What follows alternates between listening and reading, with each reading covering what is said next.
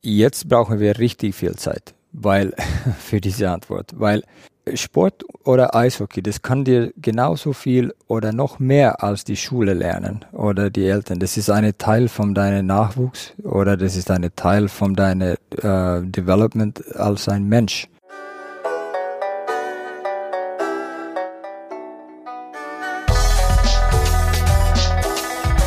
Bahn frei. Komm, dampf nochmal. der Erfolg hat viele Gesichter, der Misserfolg nur eins. Glaube ich auch das, wo der Trainerberuf momentan steht.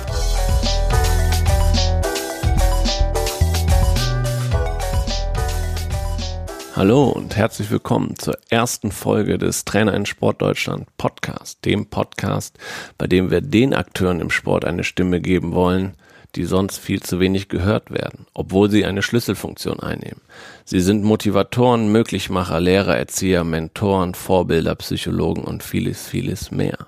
Doch da draußen in der Öffentlichkeit wissen die meisten gar nichts mit dem Berufsbild Trainer anzufangen, weil es so vielschichtig ist, diese Vielfalt wollen wir hier im Podcast auch abbilden und deswegen sprechen wir mit vielen verschiedenen Trainern, Bundestrainern, Nachwuchstrainern, Landestrainern, Trainerausbildern und viel, viel mehr. Für die erste Folge haben wir uns ein, äh, direkt einen Bundestrainer eingeladen, äh, was mich äh, besonders freut, denn ich bin großer Eishockey-Fan. Herzlich willkommen, Eishockey-Bundestrainer Toni Söderholm. Hallo, Servus. Ähm, wir legen immer los mit einer Vorstellung, die der Gast selber übernimmt. Äh, es würde mich freuen, wenn du deinen Werdegang mal äh, kurz umreißt, wie du zum Bundestrainer geworden bist. Ja, ich habe vor, vor, ich bin Trainer geworden vor, glaube ich jetzt vor drei Jahren. Ähm, ich war Spieler bis, bis dann und äh, wie ich öfters gesagt habe, bin ich an ein Meeting gegangen mit meinem ehemaligen Trainer Don Jackson und meinem Chef Christian, Christian Winkler in München. Und äh, die haben mir die Frage gestellt, ob ich Trainer sein will. Ähm, weil die, die hatten gedacht, dass ich könnte vielleicht die, die Organisation da unterstützen äh, als Trainer, besser als Spieler wahrscheinlich. und äh, ja, wenn man es positiv rausgenommen hat, äh, äh, so hat es angefangen. Ähm, und äh, klar, ich hatte meine, meine Trainer ziemlich nah beobachtet und so studiert, wenn man es so sagen will. Ähm, haben mir selber wahrscheinlich auch ab und zu in die Position von meinen Trainern auch gesetzt und überlegt, warum die was gesagt haben, wie die reagiert haben. Ähm, aber so, ich hatte nie so gedacht, dass ja, sofort am Tag eins, wenn ich nicht mehr spiele, dann werde ich Trainer. Das war bei mir nicht so. Ähm, ich habe ziemlich langsam da angefangen, ähm, meine, meine Platz zu finden. Ähm, aber den Platz habe ich schnell gefunden und äh, so, hat, so hat es angefangen dann. Also hat es gar nicht so irgendwann Klick gemacht vorher, wo du gesagt hast, ich möchte Trainer werden nach dem Ende meiner Laufbahn, sondern du bist so ein bisschen hin gedrängt worden. Ja, nicht, ich glaube, ich habe ich hab ein bisschen Hunger für mehr äh, gekriegt, wenn ich das äh, Gefühl für diese Arbeit äh, gekriegt habe. Äh, ich glaube, ich habe, ähm, ich war ganz offen, äh, muss ich ganz ehrlich sagen, also für, für welche Aufgabe ich bekommen könnte. Ähm, und ähm, ich hatte, ich kann ganz ehrlich sagen, ich, das war nicht so meine, meine erste Gedanke nach meiner Spielerkarriere, dass ich Trainer werden will. Ich hatte gedacht, gedacht dass ich vielleicht äh, ein Jahr, ein oder zwei Jahre vielleicht was äh, anders tu, komplett anders mache, gehe komplett außer, außer mhm. vom Sport. Ähm, aber man hat auch ziemlich, äh, ziemlich schnell gemerkt, dass, dass das ist einfach meine Umfeld im Moment und ich mag das hier. Und es gibt gewisse Gefühle, die du als Spieler bekommst und die wollte ich nicht weglassen. Ich meine, die Kabine, die, die, die Rede mit anderen Spielern, die Rede über das Eishockey generell. Äh, ich liebe Eishockey, das ist einfach so. Und das muss man ja irgendwie respektieren, dass es so ist. ähm, hast du denn, du hast gerade selber gesagt, du hast sicherlich schon einiges mitgenommen von Trainern, die du hattest. Ähm, Gibt es da Vorbilder immer noch? Gibt es positive wie negative Beispiele, wo du sagst, da hast du was mitgenommen? Auch so möchtest du nicht sein als Trainer? Man, Hauptpunkt ist, man kann von jeder Trainer was lernen. Und man sollte auch von jeder Trainer was mitnehmen. Ähm, klar, ich habe auch äh, positive und negative Erfahrungen mit Trainern gehabt. Es ist immer auch für mich so ein bisschen unangenehm, einige zu loben und dann einige mhm. wegzulassen, weil das ist auch nicht, äh, nicht gut, weil du kannst, genau wie gesagt, du kannst von, die, von der negative oder schlechte Erfahrung mit deinem Trainer kannst du genauso viel für deine Zukunft. Du weißt es vielleicht nicht dann an, an der Punkt, aber irgendwann kann ein Punkt kommen, wo du sagst, okay, jetzt verstehe ich den Trainer besser, als ich damals vor zehn Jahren den Trainer verstanden habe. Ähm, das weiß man nicht an dem Punkt, wenn man immer sagt, Scheiß Trainer, Scheiß Trainer. Das ist so einfach zu sagen, aber man muss auch die Frage, warum ist es oder, oder, ähm, ja, es gibt viele oder es gibt mehrere, die, die mir unglaublich viel geholfen haben. Genauso viel wie meine, wie meine Eltern oder meine Lehrer in der Schule. Mhm. Ähm, die, die, die Trainer haben einfach einen, einen äh, sehr großes ähm, Teil dafür getan, dass ich, dass ich bin der Person heute, wer ich bin. Und ich glaube, das ist auch, gehört irgendwie zu, zu der Trainerarbeit, dass man, dass man Leute auch entwickelt. Genau. Und nicht nur eben als Spieler oder Trainer, sondern auch als Mensch. Ja, und das war meine, ich hatte meine erste Profitrainer, das war der Alpo Suhonen. Er war übrigens der erste europäische äh, Cheftrainer in, in, den, in äh, Shell. Ähm, er hat mir zum Beispiel Bücher gegeben und einige haben mit, einige hatten mit Sport zu tun und aber die andere hat gar nichts mit Sport zu tun. Das könnte, ich kann es noch erinnern, es war ein, ein, ein Buch über, über Zen-Mindset. Mhm. Ja, und ich habe Alpo gefragt danach, was, was genau der Punkt war. Ich bin keine Buddhist oder irgend sowas. Und wenn man meine Wohnung angeschaut haben, war da keine zehn äh, Gedanken drin oder irgend sowas. Aber er hat einfach gesagt, wenn du dich selber weiterentwickeln willst, wenn du in eine vielleicht in andere Kulturen rein willst, wenn du andere äh, Länder in Eishockey wirklich erleben willst, dann solltest du auch dich als Mensch entwickeln. Ja, und das, äh, es war für mich wirklich ein Punkt, wo ich gedacht, dass der Trainer der kann mehr als nur ein, ein, ein Trainer sein. Ja, der, in diesem Bereich war der ein, ein, ein sehr guten Leader, ein richtig guten Vorbild. Und dann ist es ja äh, relativ passend. Ich habe äh, gelesen, deine erste Anstellung in dem Trainerteam in München, die Aufgabe war die individuelle Weiterentwicklung der Spieler. Und dann ist es genau das, Spieler zu entwickeln, Menschen zu entwickeln. Welche Hürden gibt es da? Es gibt viele. Äh, wenn man über Profisport redet, ja, man, äh, sagen wir so, du, wenn du Sportler bist, dann geht es über Schwitzen. Wenn Schwitzen involviert ist, dann ist Kampf involviert. Wenn Kampf involviert ist, ist Siege oder Niederlage sind involviert. Und du hast mit unglaublich vielen Emotionen zu tun, wenn du im Sport oder im Profisport bist. Ähm, da ist Hoffnung drin, ja, da sind Verletzungen drin, das heißt, das kann dir wehtun. Entwicklung selber vom einen Spieler zu der nächsten Spieler, wenn du dich weiterentwickelst, das tut auch weh, weil du musst was Neues lernen, du musst dich in eine Position setzen, wo du noch nicht warst. Ähm, es ist so ein breites Umfeld ähm, und jeder Spieler hat seine eigene äh, kleine Sache, wo das vielleicht Klick sagt oder dann sagt es nicht Klick. Ähm, aber für mich war es gut, dass ich hatte eine kleinere Gruppe da von den jungen Spielern und das hat mir dann die Möglichkeit gegeben, dass ich könnte hoffentlich denen ein bisschen mehr persönlich helfen. Aber dann ist es sehr individuell. Dann ist weil das sehr jeder anders ist. Genau, und das ist, das ist auch äh, oft das Gefahr mit Mannschaftssport, dass man sollte keine Spieler verlieren in, in die Menge, sondern man, man, man muss aus meiner Sicht muss man jeder Spieler kennen. Man muss hier auch genau wissen, wie, wie jeder Spieler in seinem Verein oder Mannschaft, wie die am besten lernen oder wie die am schnellsten lernen. Gibt es Unterschiede von der jetzt nachkommenden Generation oder gibt es Generationenunterschiede an Spielern? Wie du selber warst, war da ging es da mehr über die harte Arbeit und jetzt brauchen die Spieler mehr Einfühlvermögen. Es gibt einen großen Unterschied aus meiner Sicht.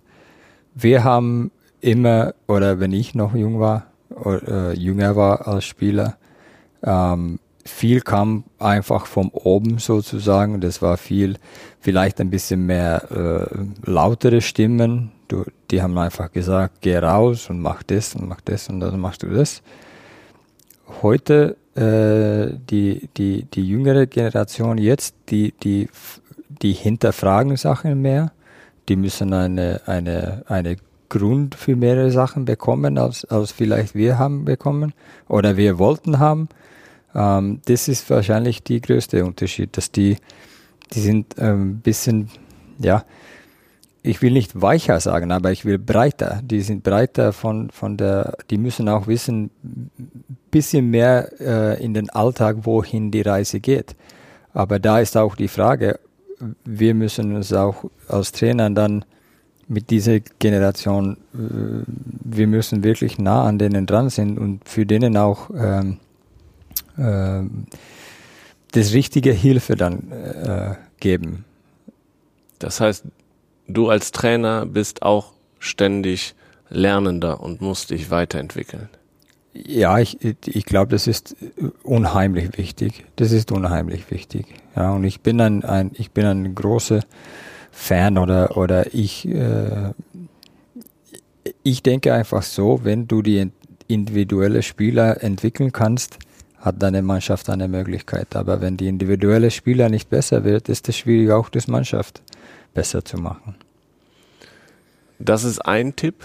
Jetzt gibt es äh, weitere äh, Dinge, wo du sagst, okay, das ist, ist da habe ich einen Kniff gefunden, wie ich mit äh, mit dieser Generation an Spieler umgehe? Ich suche die Frage genauso viel wie alle anderen, ganz ehrlich. Äh, ich überlege viel, was, was für, für diese Generation am besten ist, was bei denen am besten funktioniert. Ich habe der Schlüssel noch nicht ganz gefunden, aber ich glaube, dass ich komme ziemlich gut rüber mit den Spielern. Ich kann mit denen ziemlich gut kommunizieren. Ähm, und äh, aber da bin ich äh, wirklich ständig auf die Suche jetzt für die beste beste Art und Weise vom Kommunizieren mit denen. Hm. Aber gibt es Werte, die man als Trainer immer vermitteln muss? Ehrlichkeit. Empathie, glaube ich auch, das gehört dazu heutzutage.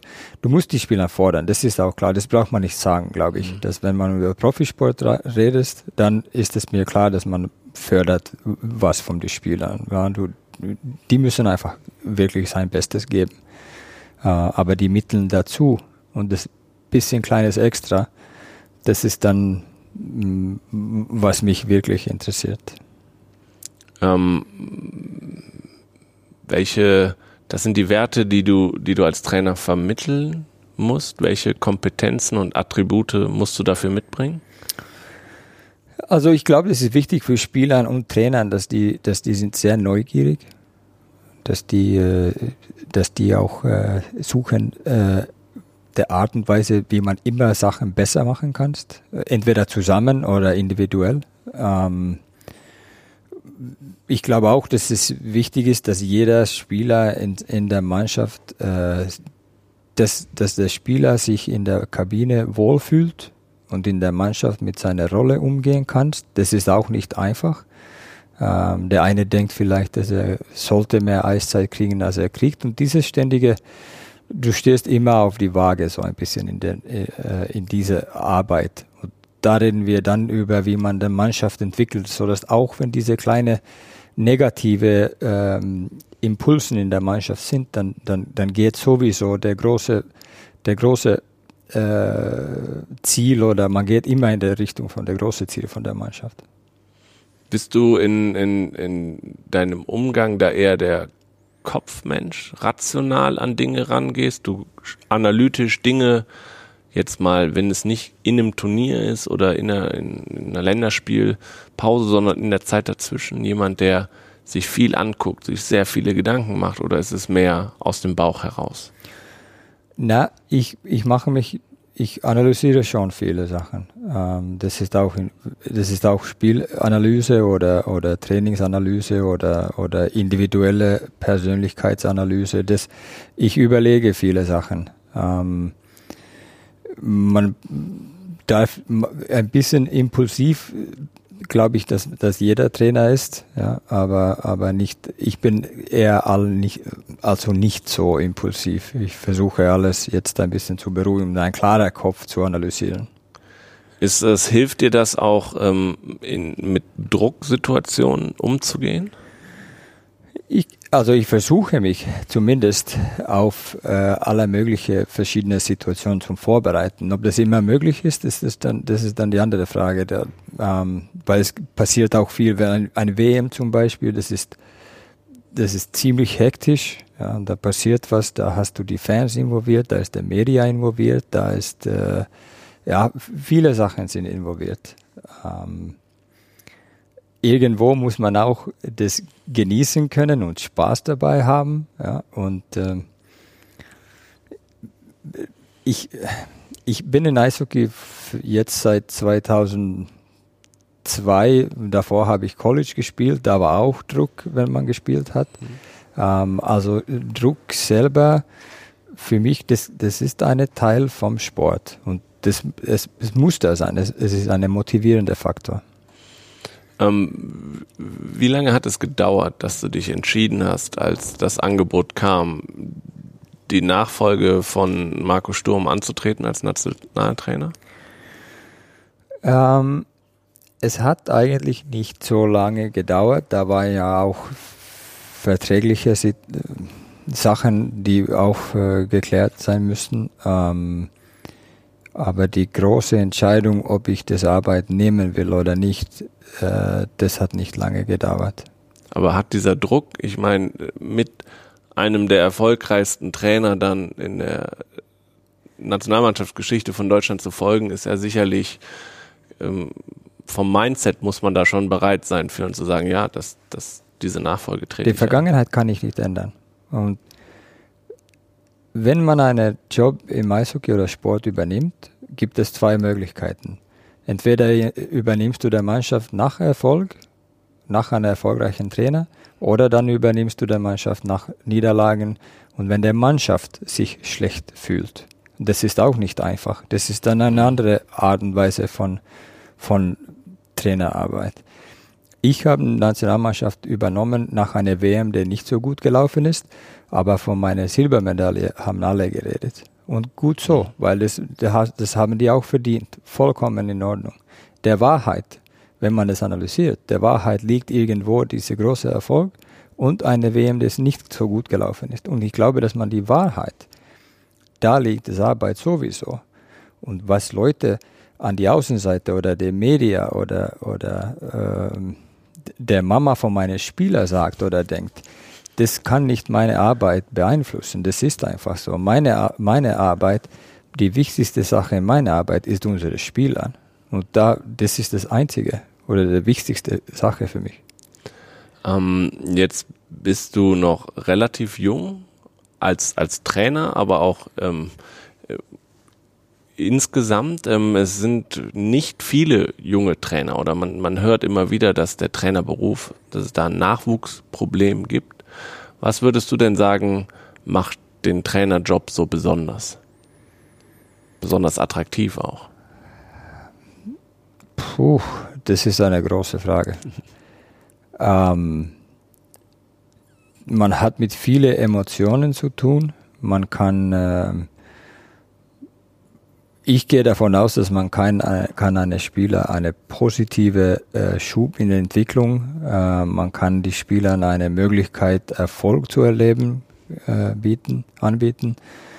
Ähm, aber dazu gehört auch, wie gesagt, ja, da gehört auch Verletzungen und Niederlage und äh, Sachen, die nicht so, so glücklich sind. Ähm, aber der, das ist ein bisschen schwierig zu erklären, weil, weil wenn ich als Spieler noch zu Spiel gehe, dann habe ich immer der Möglichkeit, in jedem Spiel, egal wo das Spiel gespielt wird, habe ich der Möglichkeit, der Held an den Abend zu sein. Es ist egal, ob ich zurückkomme von meiner acht Monate Verletzung oder ich in einen besten Zustand zum Spiel gehe. Die Chance ist immer da, dass du kannst der Held sein. Wenn du Trainer bist, das ist der nächste von das, was du bekommen kannst. Du kannst den Spieler in der Lage setzen, dass der der Held ist. Und das ist, was mir antreibt.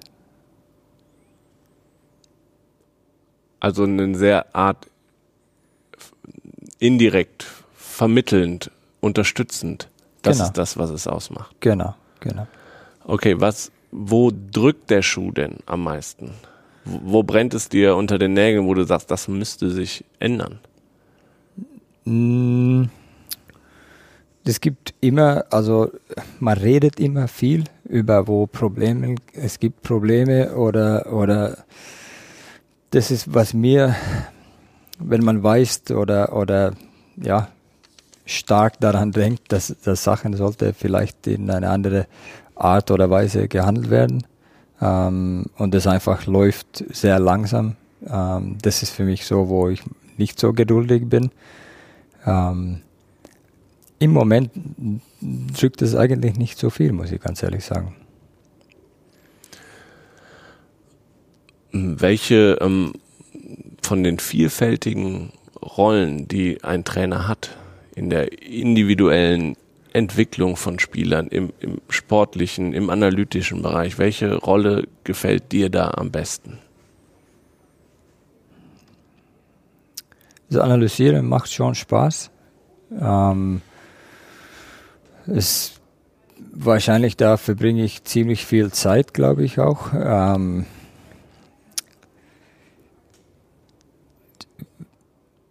der beste Gefühl, ich kann nur sagen, der beste Gefühl bekommt man, wenn man sieht, dass die Spieler zusammenspielen und die, klar, Erfolg ist auch ein Teil, das, äh, das ist dann der Endprodukt von, von Sachen gut gemacht. Aber wenn man sieht, dass der Mannschaft klickt und die wissen, wie, die, wie der Mit, Mitspieler reagiert und die können sie darauf auch anstellen, ähm, für mich ist das, ist, das ist für mich genug. Und das kann man auch gar nicht. Ähm, Man kann nur so viel beeinflussen. Ja. Das ist, das ist, glaube ich, auch das, was ein bisschen so reizt. Du kannst, man kann viel machen, aber man kann im Endeffekt nicht so viel beeinflussen. Die Spieler spielen und man versucht sich immer in, das, in der Lage von den Spielern auf dem Eis zu setzen, so dass die auch äh, vielleicht, so dass es hoffentlich das Spiel ist leicht zum Spielen. also bist, ist man ein Möglichmacher als Trainer. Ja, also man kann ja auch viel kaputt machen, das ist ja auch klar. das ist an der anderen Seite. Ähm, wenn man vom Erfolg ausgeht, das ist das, kann ich mir vorstellen, das Spannende, dass es eben nicht nur der absolute, immer der Sieg am Ende, das, Das ist was ist ein der Erfolg, interessanter Punkt, ja. sondern die kleinen Schritte. Ja, und das ist auch, das ist auch eine Frage, die ich mir oft äh, stelle, ist, wie messen wir Erfolg? Was ist für uns Erfolg? Ist es für uns, ist es nur, sind wir nur erfolgreich, wenn wir zum Beispiel Halbfinale spielen oder Viertelfinale spielen? Oder haben wir auch Erfolg, äh, wenn wir zum Beispiel Spieler in die NHL schicken? Oder ist es für uns Erfolg, dass wir Spieler in der KHL schicken? Oder ist es für uns auch ein Teil des Erfolgs, dass, dass vier von unseren Nationalmannschaftsspielern, dass die eine sehr guten Saison spielen? Wie messen wir Erfolg? Ich würde hoffen, dass wir nicht nur auf schauen auf WM, auf die Platzierung, was wir haben. Ich hoffe, dass wir nicht nur an das schauen. Ich hoffe, dass ein Teil ist auch, wie, wie Eishockey in Deutschland läuft, wie die Spieler, welche Rollen die in den DL-Mannschaften haben, wie äh, sind die tragende Spieler äh, in den DL-Mannschaften, haben wir Nationalspieler in alle Mannschaften oder spielen die zumindest für das Kämpfen.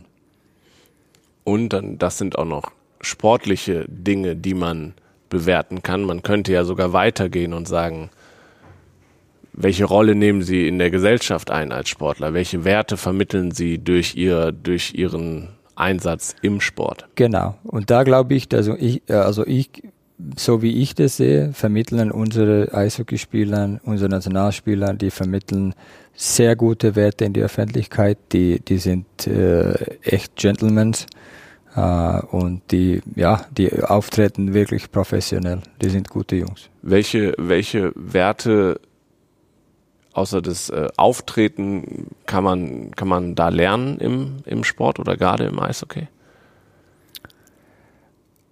Jetzt brauchen wir richtig viel Zeit, weil für diese Antwort, weil Sport oder Eishockey, das kann dir genauso viel oder noch mehr als die Schule lernen oder die Eltern. Das ist ein Teil von deinem Nachwuchs oder das ist ein Teil von deinem äh, Development als ein Mensch. Mhm. Du lernst mit Druck zu tun, zu, zu haben. Du lernst unter Druck äh, zu spielen, du lernst mit Schmerzen umzugehen, du lernst mit Niederlagen, Siegen umzugehen, du lernst Leute zu respektieren, du lernst, dass du glücklich für andere Leute sein musst, du lernst im Team zum Arbeiten, du lernst zum Team arbeiten, auch wenn es nicht so gut läuft, du, du lernst im Team zu arbeiten, wenn es gut läuft. Ich kann noch weitergehen, aber mhm. das ist, das ist unglaublich viel. Ich habe auch, ich habe auch gesagt, dass Nachwuchs-Eishockey zum Beispiel, das ist kein Sport, das ist ein Erlebnis. Mhm. Das war, eigentlich schließe ich mit dieser Frage immer ab und das ist, was hast du vom Sport gelernt? Das hast du gerade wunderbar ausgeführt, ja. was man alles lernen kann. Ja, und das ist nur ein, ein, ein kleines Teil davon. Ja, man lernt auch, dass man muss Sachen, ich habe auch, äh, sag mal, mit 14, 15, das war für mich auch nicht einfach, dass meine Freunde haben was ganz komplett anderes gemacht, jeden Tag, wenn ich zum Training gefahren bin. Aber im Endeffekt, das war, ich habe dann danach, wenn man das überlegt, dann, wenn die was machen, die Freunde da außerhalb im Sport, wenn die was machen, das so viel Spaß macht, ja, die machen das sicher auch, wenn du dabei mhm. bist und du kriegst noch sicher dann eine Möglichkeit, auch dabei zu sein. Ja, aber, aber wie gesagt, ein Sport hat mir so unglaublich viel gegeben. Das, äh, das hat alles, das hat alles gelohnt dann war das war ist die vorletzte Frage. Die letzte Frage ist dann immer, was hast du denn als Trainer gelernt? Äh, eine gewisse Ruhe, dass man äh, äh, auch, dass es wichtig ist, dass äh, wenn man ein, ein Coach oder ein Leader bist, ähm, im, Ende, im Endeffekt ist es egal, wie man sich selber fühlt aber man hat immer eine riesengroße Verantwortung, wie man sich auftritt.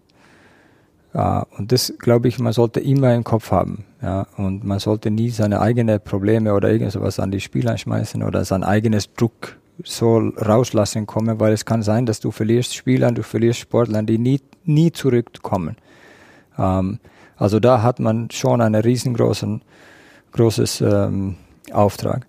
Ähm, das andere, was ich auch gelernt habe, ist, dass selten kommt ein Spiel, das war auch so als Spieler, aber man macht selten so ein schlechtes Spiel, dass keiner das mag. Ja, oder man macht auch kein so gutes Spiel, dass alle das mögen. Es gibt immer Stimmen an die Außenseite, die du überhaupt nicht beeinflussen kannst. Und du solltest dich auch nur auf deine eigene Arbeit konzentrieren.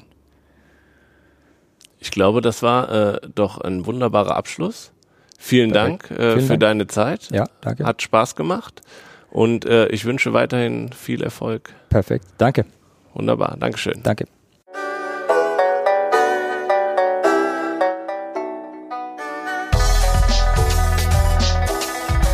Bahn frei. Verdammt nochmal! Der Erfolg hat viele Gesichter, der Misserfolg nur eins. Glaube ich auch das, wo der Trainerberuf momentan steht.